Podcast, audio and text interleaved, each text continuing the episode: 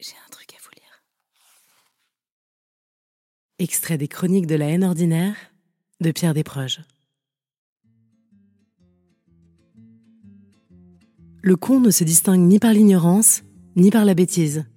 Il est con, un point c'est tout.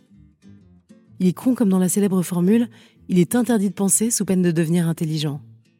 Mais il n'est pas interdit au con de parler, de faire des gestes, de signer des pétitions, de se reproduire.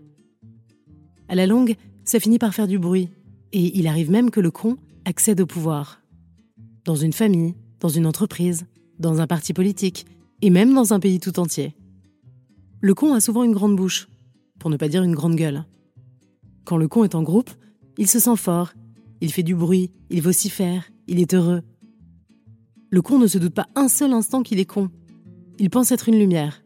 Et si vous le critiquez, il vous envoie son poing sur la figure le con croit dur comme fer qu'il est le centre de l'univers et que tout doit tourner autour de lui. Vous me direz, c'est humain. Oui, c'est humain. C'est même trop humain, c'est con.